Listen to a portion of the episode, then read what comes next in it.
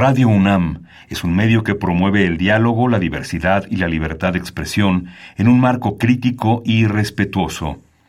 Los comentarios expresados a lo largo de su programación reflejan la opinión de quien los emite, mas no de la radiodifusora. Ingredientes para hacer la pócima de la diversión. Ancas de rana intrépida. Ratones de laboratorio. Plumas de pollo creativo. Mm, medio litro de carcajadas. Y listo. Revolvemos todo y decimos... ¡Hocus Pocus!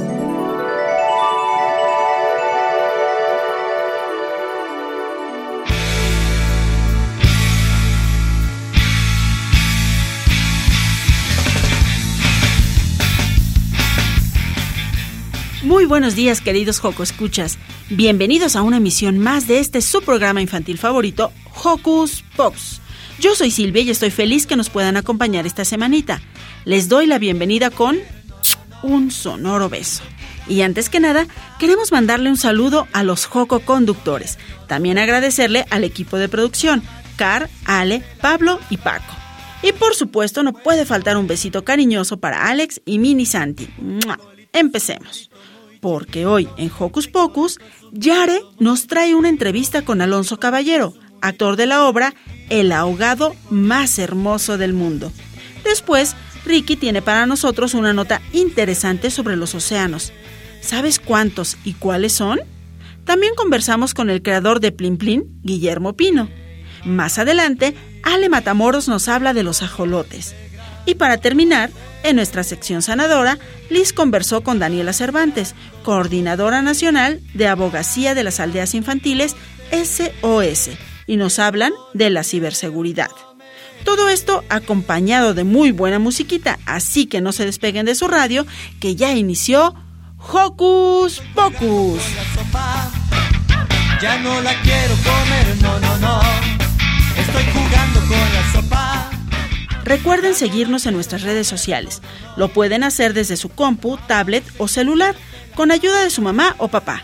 En Facebook estamos como Hocus Pocus Unam. Danos un like, comparte y comenta todas nuestras publicaciones y también mándanos tus recomendaciones musicales. Y bueno, iniciemos muy prendidos y escuchemos de nuestros queridos amigos de la lechuga mecánica el poder de la buena onda.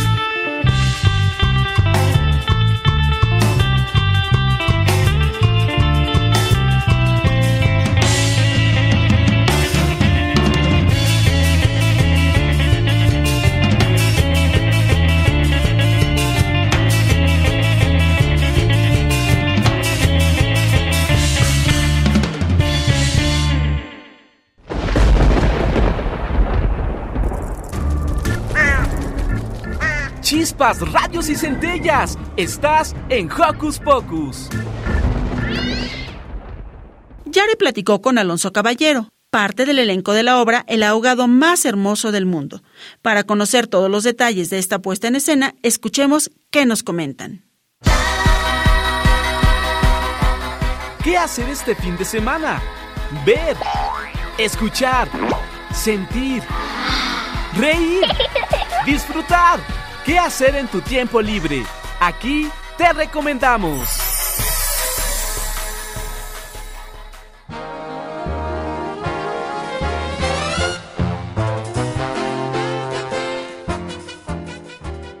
Hola Joco, escuchas.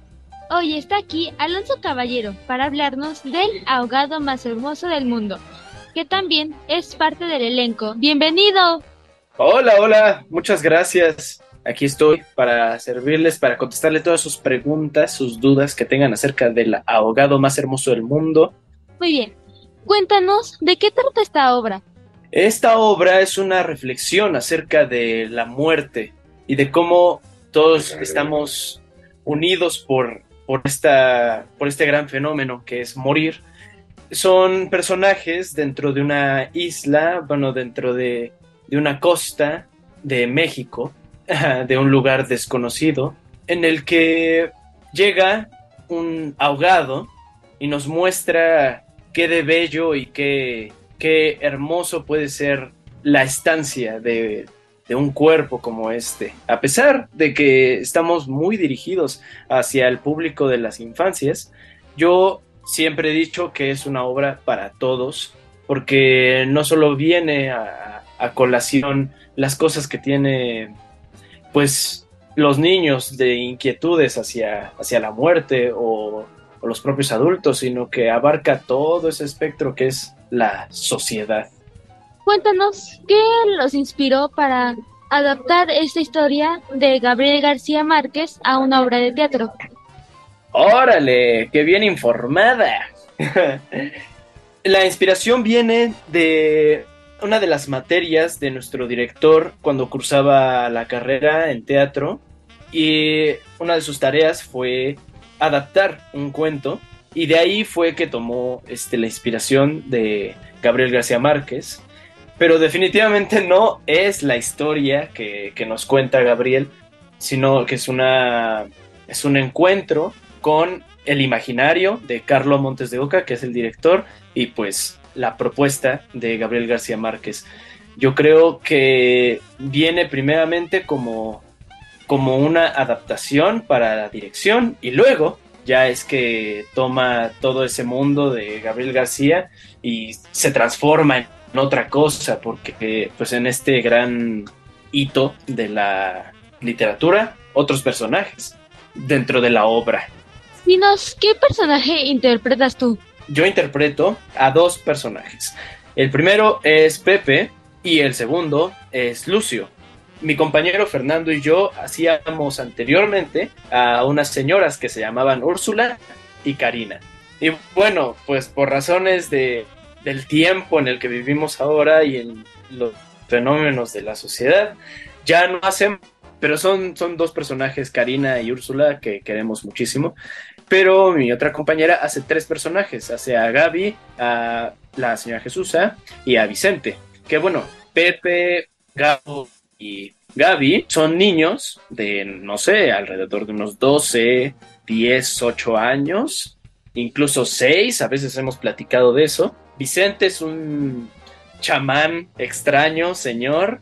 Eh, Lucio también es este otro señor. Y pues Manuel, que también es parte de estos hombres que se supone que tienen que hacer todos los trabajos de, de la isla, pero pues se van a dar cuenta que definitivamente el trabajo de los señores no tiene que ser exactamente esto que nos está haciendo ver la sociedad muy fuertes y que todos tenemos que hacer todos los trabajos duros, etc., ¿no? Y las señoras, o en este caso Doña Jesús, fungían como este momento de, de, la casa en el que definitivamente todo tiene que recaer en la razón, o sea, no todo es furia y fuerza y enemistad entre entre la gente. ¿Qué es lo que más te gusta de hacer teatro para niños? ¡Wow! Bueno, lo que más me gusta de hacer teatro para niños es que yo puedo contactar con eso que negamos mucho los adultos, que es nuestra infancia. Y que me hace mucho sentido contactar con esas cosas que a mí también me hacían mucho ruido cuando era chico. Como, ¿por qué los adultos hacen esto? ¿O por qué hablan tan raros? Si es que, si yo estoy aquí en la sala, ¿por qué hablan, por qué se secretean? ¿Niegan que, que alguien está en un féretro? ¿Por qué o sea, ¿por qué me niegan cosas que son una realidad? O a lo mejor, este, ¿por qué, por qué la vecina le pega a sus hijos? ¿Por qué este, la voz que tienen los adultos? La voz en este sentido de que no siempre tenemos o tienen la palabra, porque según para ellos no vale, pero son, es ultra importante. Como ya veremos en el Foro Shakespeare a la una, que Gabo va a tener esta gran transición, este gran viaje, entender cómo es la muerte o cómo debería ser celebrada o cómo debería ser honrada. Por favor, invítanos a que no nos perdamos esta obra y cómo llegar. Los invito cordialmente a que vengan este, al Fort Shakespeare a la una, al ahogado más hermoso del mundo, estar todos los domingos de junio. Estamos ya el 28 de mayo y vamos a estar los domingos a la una en el Foro Shakespeare, Zamora 7. Si ustedes vienen por metro, pueden llegar a Metro Chapultepec. Si vienen de la línea 2, pueden transbordar este, a Hidalgo y de Hidalgo a Valderas, de Valderas a Chapultepec. Y en Chapultepec se van a salir por Avenida Tacubaya. Tacubaya van a encontrar la gasolinera que es a una cuadra. Eh, ¿Qué más les puedo explicar? Pues hay una farmacia en la esquina, Zamora 7, For Shakespeare. Ah, vamos a estar todos los domingos de junio a la una. Los esperamos cordialmente. Nosotros somos Ataraxia Producciones y nos encontramos, claro, en todas las redes sociales como Ataraxia Producciones. Muchas gracias, Alonso. Y a todos los que escuchan, los invitamos a la obra de teatro El ahogado más hermoso del mundo en Foro Shakespeare. Adiós. Adiós. Gracias.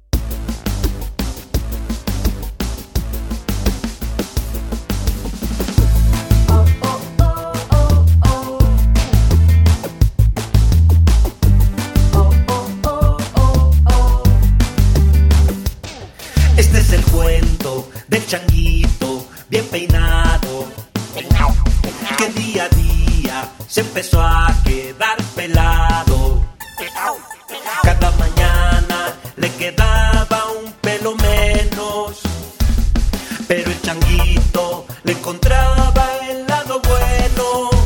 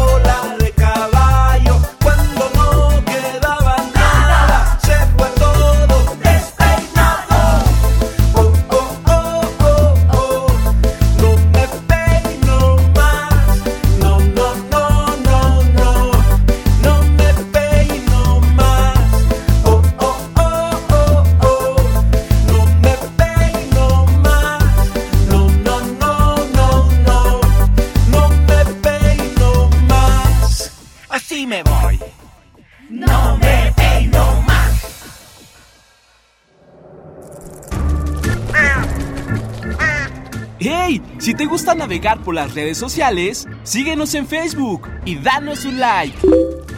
Encuéntranos como Hocus Pocus Unam. Joco, escucha. ¿Sabes cuántos océanos hay en nuestro globo terráqueo? Descubrámoslo en la siguiente nota que realizó Ricky.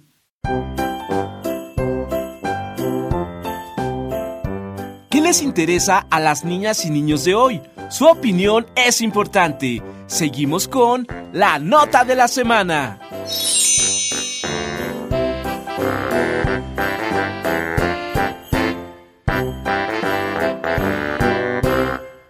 Hola Joco Escuchas, yo soy Ricky y hoy les voy a hablar de los océanos.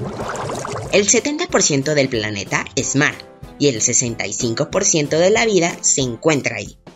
El mar está dividido en 7 regiones, que son Océano Pacífico Norte, Océano Pacífico Sur, Océano Atlántico Norte, Océano Atlántico Sur, Océano Índico, Océano Ártico y Océano Antártico. El mar es un misterio, y entre estos misterios se encuentran las sirenas, la Atlántida, el Kraken, el Triángulo de las Bermudas, olas de 25 metros que parecen paredes, un ovni en el fondo, Megalodón, un barco fantasma, un refugio prehistórico, una isla fantasma, bestias y mucho más. Pero dejando de lado esto, otra parte de los océanos es la contaminación, la basura, la extinción de especies y el aumento del nivel del mar. Actualmente hay cinco islas de basura creciendo. Hay animales tragándose esta basura y muriendo. En México hay siete especies protegidas y en el mundo hay muchas en peligro de extinción, entre ellas la foca monje, la ballena gris, el pez Napoleón, el manatí, la vaquita marina y muchas más. Podemos ayudar de nuestra casa tirando las cosas al bote de basura en vez del excusado, o si vamos a la playa, recogiendo nuestra basura. El 8 de junio es el Día Mundial de los Océanos. Yo soy Ricky y me despido. Adiós.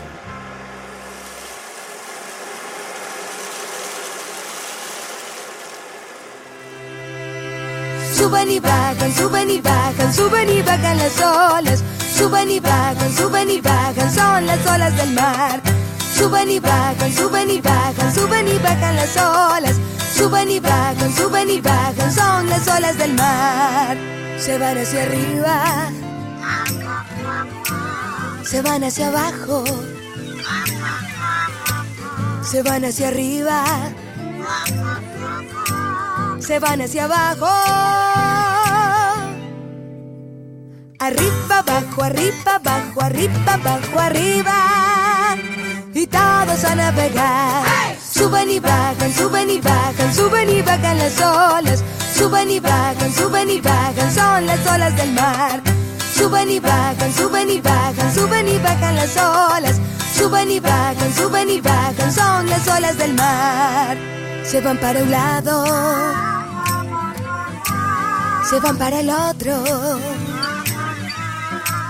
se van para un lado, se van para el otro. A un lado, al otro, a un lado, al otro, a un lado, al otro, a un lado. Y todos a cantar. Suben y bajan, suben y bajan, suben y bajan las olas. Suben y bajan, suben y bajan, son las olas del mar. Suben y bajan, suben y bajan, suben y bajan las olas. Suben y bajan, suben y bajan, son las olas del mar. Se van adelante, se van hacia atrás, se van adelante, se van hacia atrás. Adelante, atrás, adelante, atrás, adelante, atrás, adelante.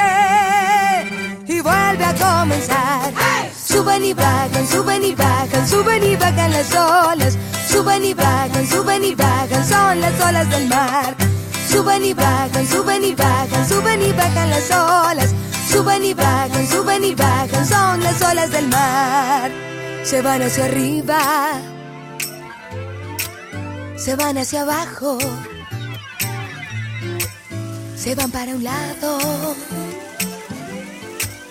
se van para el otro,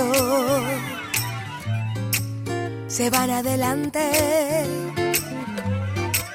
se van hacia atrás, arriba, abajo, arriba, abajo, a un lado, al otro, a un lado, al otro, adelante, atrás, adelante, atrás, adelante, todos a cantar. Suben y bajan, suben y bajan, suben y bajan las olas. Suben y bajan, suben y bajan, son las olas del mar. Suben y bajan, suben y bajan, suben y bajan las olas. Suben y bajan, suben y bajan, vamos a terminar.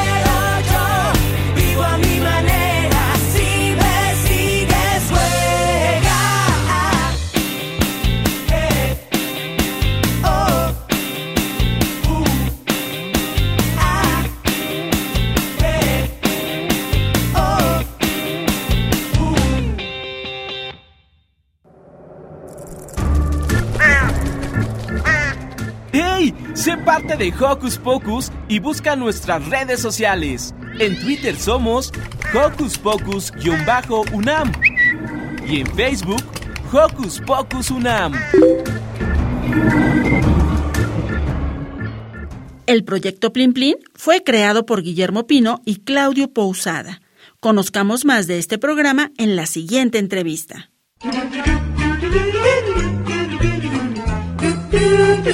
¿Listo micrófono? ¿Listo invitado? ¿Listas las preguntas? Tres, dos, al aire. Ahora va la entrevista.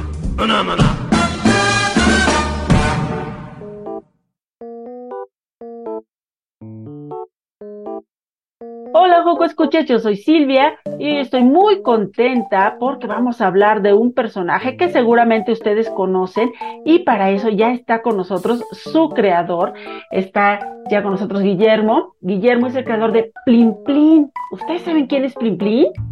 Sí, estoy segura que lo saben. Pero pues nosotros le vamos a dar la bienvenida a Guillermo. Hola. Bueno, es un gran placer, Silvia, saludar a vos y a todos los niños y los padres que nos están escuchando. Efectivamente, hay muchos niños y muchos papás que nos están escuchando y quieren saber de la voz de su creador quién es Plin Plin. Bueno, Plin Plin es un, es un héroe del corazón, es un payaso, es un mago. Plin Plin es una persona que hace las cosas siempre eh, pensando primero en los demás y tratando siempre de hacerlas desde su corazón, tratando de estar siempre representado en lo que hace, hacer siempre el bien. Oye, eso es maravilloso porque justamente de repente cuando los Joco Escuchas se enfrascan en sus pantallas y empiezan a jugar y es pura guerra y es destrucción y que ahora y que más allá, Plin Plin lleva años ya acompañando a los niños, acompañando a los niños principalmente a los más pequeños, que ahorita pues ya crecieron, pero sigue acompañando ahora a las nuevas generaciones de niños pequeños. Cuéntanos por favor por qué ha sido o cómo ha sido la trascendencia de este personaje y cómo ha ayudado justamente al crecimiento de, de los de las niñas y niños que, que han pasado ya durante este tiempo. Mira, nosotros empezamos en el año 2011 a transmitir por Diño Junior en toda Latinoamérica y después fuimos volcando todo lo que son nuestras producciones a, a YouTube. Y la realidad es que eh, los chicos creo que eligen a Plin Plin porque se divierten, porque la pasan bien y porque creo que pueden ver el propósito de Plin Plin, creo que pueden ver el corazón. Entonces, los padres lo mismo, dicen siempre, Plin Plin es bueno, Plin Plin le hace bien a mi niño, me ayuda a dormir, me ayuda a que él sepa lavarse las manos, a que diga por favor y gracias. Entonces, siempre Plin Plin, además de entretener, tiene un objetivo que es dejar o un valor o un hábito positivo. Entonces, ese es el propósito de Plin Plin, ayudarnos a que la vida sea mejor, a que sea más alegre, a que sea más divertida. Y eso es lo que ha hecho que tantos papás, mamás, abuelos, abuelas, maestras del kinder, maestros también, lo propongan siempre dentro de sus actividades. Pues Plin Plin está en YouTube y todos los que queramos verlo, todos los Joco Escuchas que ya están pensando ahí en, en redescubrirlo o en verlo por primera vez, ¿cómo tienen que buscar, Guillermo? Ponen en YouTube el payaso Plin Plin, un héroe del corazón, y ahí va a aparecer el canal de Plin Plin. También estamos en TikTok, también estamos en Instagram con arroba Plin Plin oficial, y también estamos en Facebook donde se pueden descargar actividades gratuitas para poder colorear, para poder jugar, para poder divertirse junto a Plin Plin. Oye, esto es maravilloso porque no solamente podemos seguirlo en sus aventuras y en estos objetivos tan loables que tiene, sino además nos podemos entretener después. Vemos plin plin, imprimimos unas hojitas y nos vamos con los papis a pasear y mientras nosotros dibujamos. Pero tú, Guillermo, nos traes una sorpresa.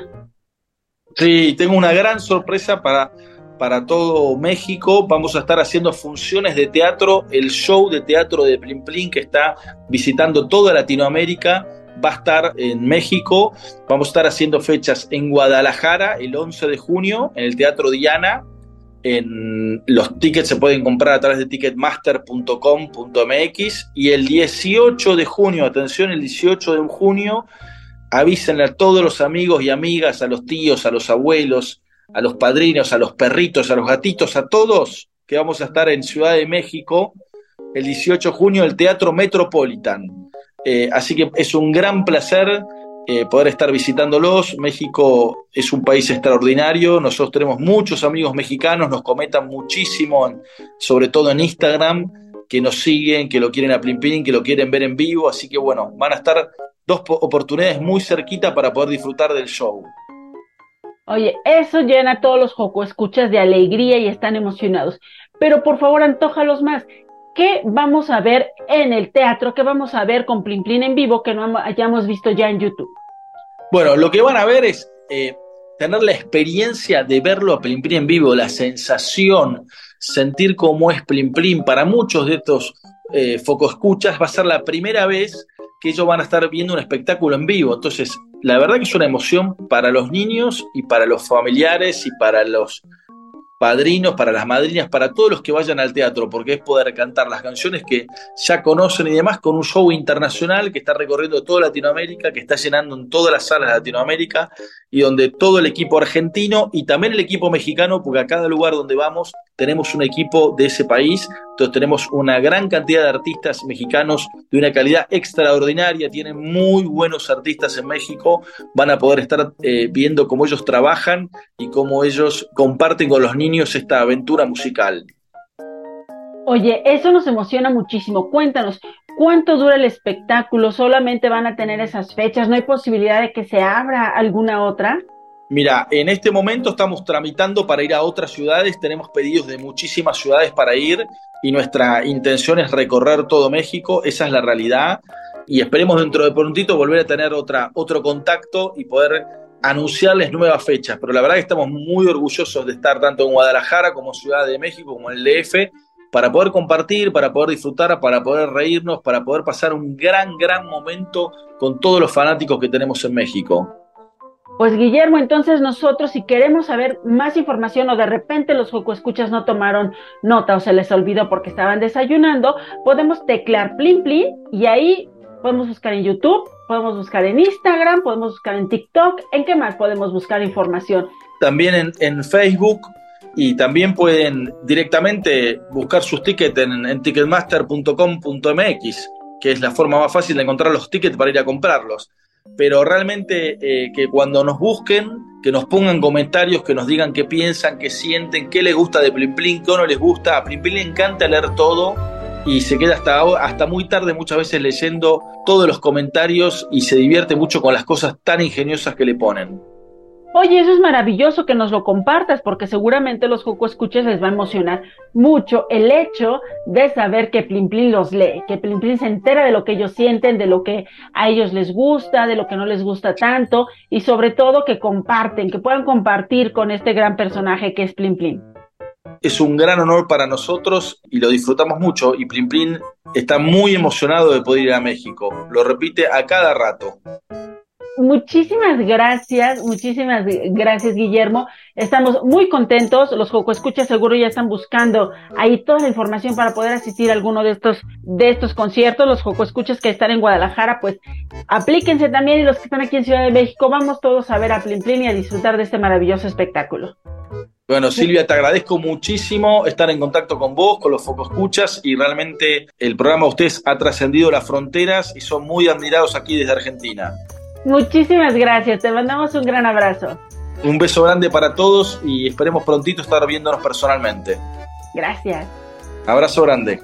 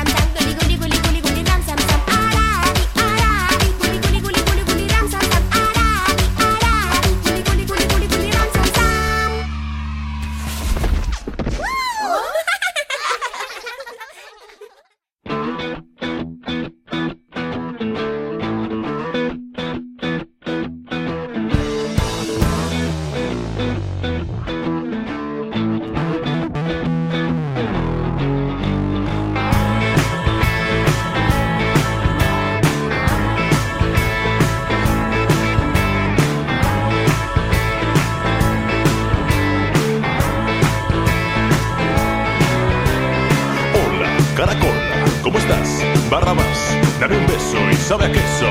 Sabes que te quiero, sabes que te quiero un montón. Anda, oso panda, muy bien pie. Bernabé, coge un moco y dame un poco.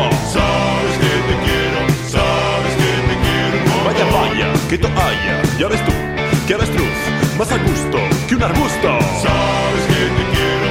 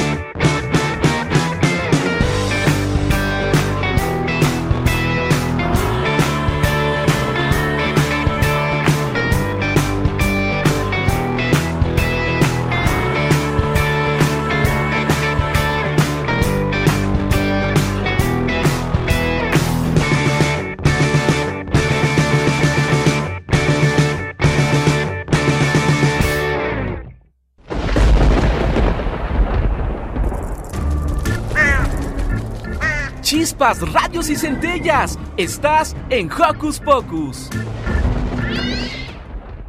Los ajolotes son animalitos endémicos de los canales de Xochimilco. Para comprender más de estos anfibios, Ale nos preparó la siguiente nota.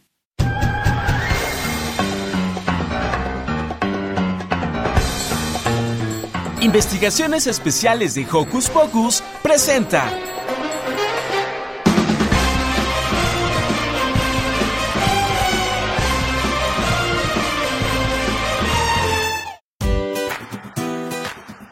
Hola, hola, Juco Escuchas. Yo soy Ale Matamoros y hoy les voy a platicar de una criatura fantástica, el ajolote.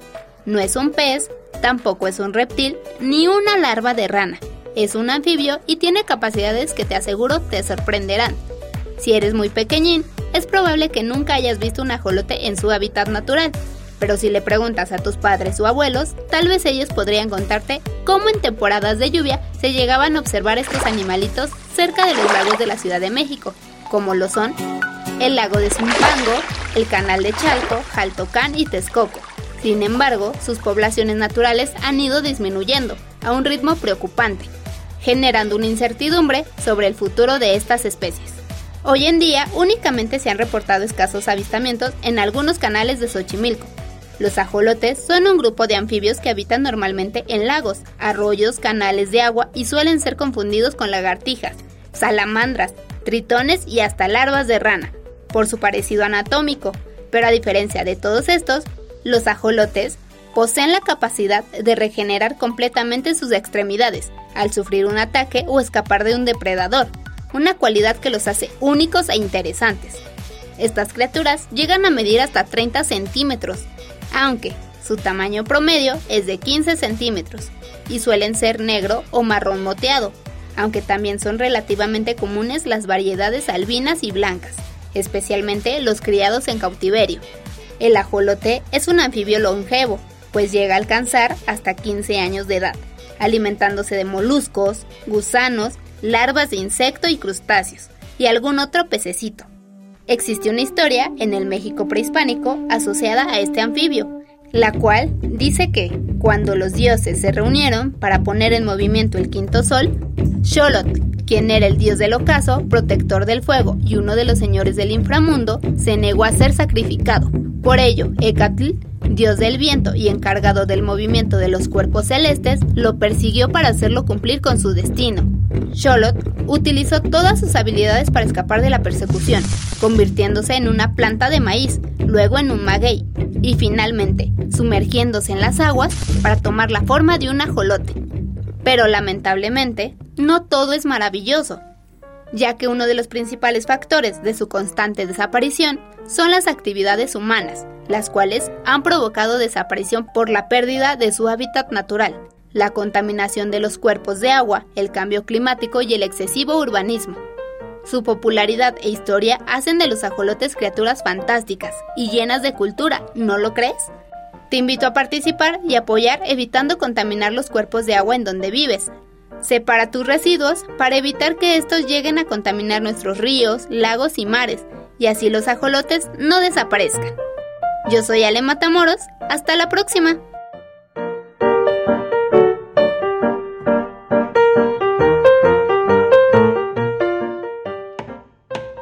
Cinco sonrientes ajolotes me vinieron a buscar.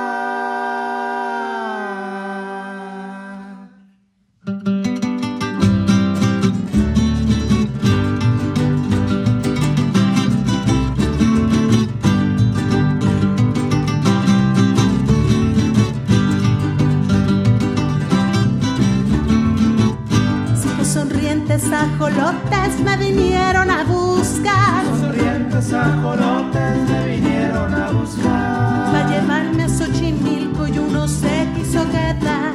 Va a llevarme a Xochimilco y uno se quiso quedar. Cuatro sonrientes ajolotes me vinieron a buscar. Cuatro sonrientes ajolotes me vinieron a buscar. Va a llevarme a Guanajuato y uno se quiso quedar. Va a llevarme a Guanajuato y uno sonrientes ajolotes me vinieron a buscar.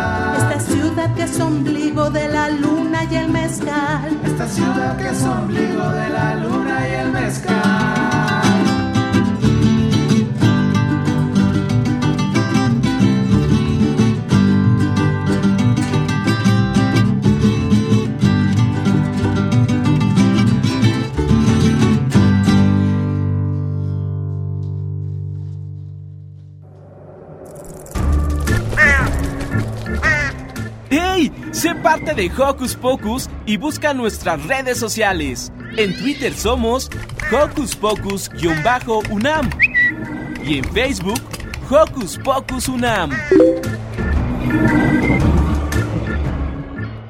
Y antes de despedir esta emisión, no puede faltar nuestra sección sanadora, con Liz Salado, que en esta ocasión platica con Daniela Cervantes, coordinadora nacional de Abogacía de Aldeas Infantiles SOS, y nos hablan de la ciberseguridad. Paren oreja. Sana, sana, colita de rana. Hola, Joco Escuchas. El día de hoy me acompaña Daniela Cervantes. Ella es coordinadora nacional de abogacía de aldeas infantiles SOS, integrante del Consejo de la Red por los Derechos de la Infancia en México. Hola, Dani, mucho gusto. Hola, mucho gusto. Estoy muy contenta de estar aquí.